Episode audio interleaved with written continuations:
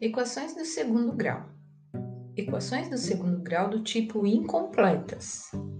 Uma equação completa é ax ao quadrado mais bx mais c com igual a zero, com a diferente de zero, b diferente de zero e c diferente de zero. Temos uma equação completa quando a é diferente de zero, b é diferente de zero e c é diferente de zero. O coeficiente numérico a deve ser diferente de zero obrigatoriamente para termos uma equação do segundo grau. Mas quando os coeficientes b e c são iguais a zero, teremos uma equação incompleta. É possível resolver a equação incompleta? Sim, vamos aprender. Quando b é igual a zero, temos ax ao quadrado mais c igual a zero. Repare que o bx não está escrito, porque b é igual a zero, e qualquer número vezes zero também será igual a zero. Exemplos de equações do segundo grau com b igual a zero. x ao quadrado menos 36 igual a zero. x ao quadrado menos 1 igual a zero. x ao quadrado mais 1 igual a 50. Resolvendo, x ao quadrado menos 36 igual a zero. O número menos 36 irá para o outro lado da equação como mais 36 x ao quadrado igual mais 36. Agora, o expoente 2 irá para o outro lado da equação como raiz quadrada. x igual raiz quadrada de 36. Teremos duas respostas possíve' já que é uma equação do segundo grau. X igual a menos 6 e x igual a mais 6. Também dizemos x' e x duas linhas. Prova real. Substituímos os valores encontrados, raízes da equação, pelo x. x ao quadrado menos 36 igual a zero. Menos 6 ao quadrado menos 36 igual a zero. Menos 6 vezes menos 6, menos 36 igual a zero. Mais 36, menos 36 é igual a zero. Então, esta resposta está correta mais 6 ao quadrado menos 36 igual a zero. Mais 6 vezes mais 6 menos 36 igual a zero. Mais 36 menos 36 igual a zero. Resposta também confere. Portanto, o conjunto de solução será menos 6 e 6. x ao quadrado menos 1 igual a zero. O número menos 1 irá para o outro lado da equação como mais 1. x ao quadrado igual a mais 1. Agora o expoente 2 irá para o outro lado da equação como raiz quadrada. x igual raiz quadrada de mais 1. Teremos duas respostas possíveis, menos 1 e mais 1.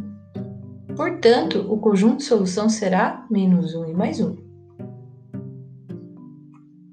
x ao quadrado mais 1 igual a 50 o número mais 1 irá para o outro lado da equação como menos 1. x ao quadrado igual a 50 menos 1.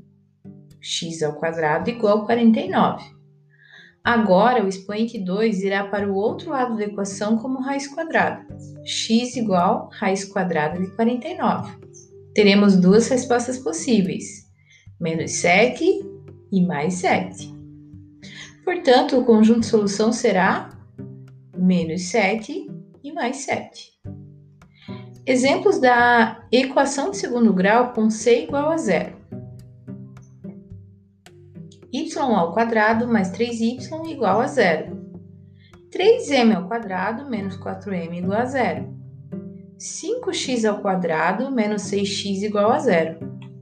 Quando c é igual a zero, temos ax ao quadrado mais bx igual a zero. Repare que o C não está escrito, porque C é igual a zero e somar zero a qualquer número não irá alterar o seu valor. Quando C é igual a zero, temos que colocar o x em evidência, que é um conteúdo do oitavo ano. Caso queira, pesquise antes de continuar. Exemplo: y ao quadrado mais 3y igual a zero. Então, colocamos em evidência, fora dos parênteses, observe, y, abre parênteses, y mais 3, fecha parênteses, igual a zero. Se aplicarmos a propriedade distributiva, também conhecida como regra do chuveirinho, voltará a ser a mesma equação de antes, portanto está certo. A primeira resposta é direta. y igual a zero.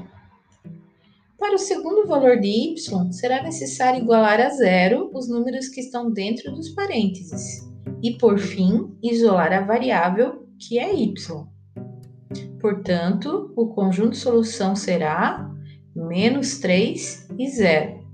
Reparem que as respostas são colocadas em ordem crescente, do menor para o maior.